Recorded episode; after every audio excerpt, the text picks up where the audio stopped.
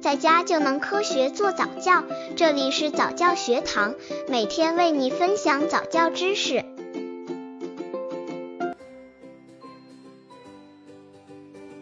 宝宝早教如何训练大动作发育？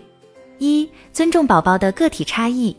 妈妈通常对宝宝所处月龄的发育指标十分关心。如果发现宝宝在某一方面的运动技能低于同龄的其他宝宝，就会很着急。实际上，宝宝的年龄越小，个体差异越大。只要这种差异在三个月以内，家长就不必着急。发现宝宝哪方面落后了，用游戏的方法每天坚持练习，一两个月之后，宝宝就有可能赶上平均水平。刚接触早教的父母可能缺乏这方面知识，可以到公众号早教学堂获取在家早教课程，让宝宝在家就能科学做早教。二、调动宝宝的运动兴趣，有目的地训练宝宝的运动能力是有必要的，但不要把运动当成单调的技能训练。如果像运动员那样枯燥严肃，宝宝肯定不喜欢。运动锻炼游戏化才能吸引宝宝。宝宝才会积极配合，这一点对低龄宝宝尤其重要。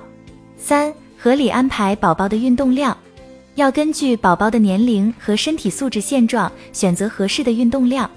如果运动量太小，身体锻炼的效果不大；而运动量过大，则会影响身体健康。究竟多大的运动量合适，需要家长慢慢观察。以运动后宝宝没有明显的疲倦感，饮食和睡眠正常为宜。四，不要拔苗助长。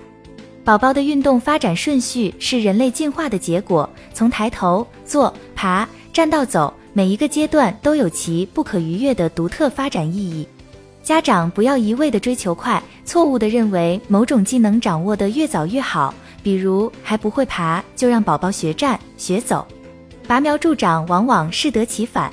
五，在运动中发展宝宝的综合智能。